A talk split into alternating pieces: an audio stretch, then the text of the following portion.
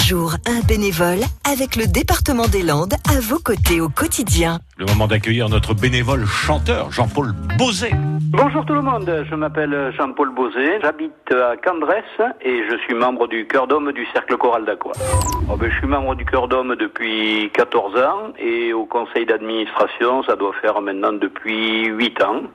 Mais enfin bon, euh, j'ai aussi d'autres tâches euh, que j'exerçais avant d'être au conseil d'administration. Et qu'est-ce qui m'a donné envie? Ben, C'est que j'ai toujours aimé chanter. Euh, Quand j'étais adolescent, je chantais à la, à la chorale paroissiale, à la cathédrale avec moi, avec mon père et mes sœurs.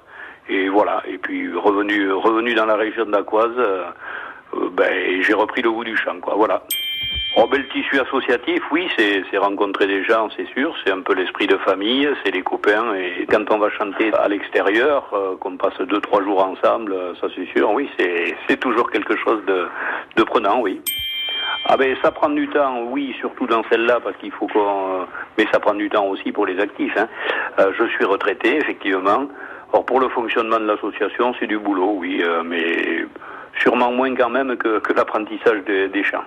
À réécouter et à podcaster sur l'appli France Bleu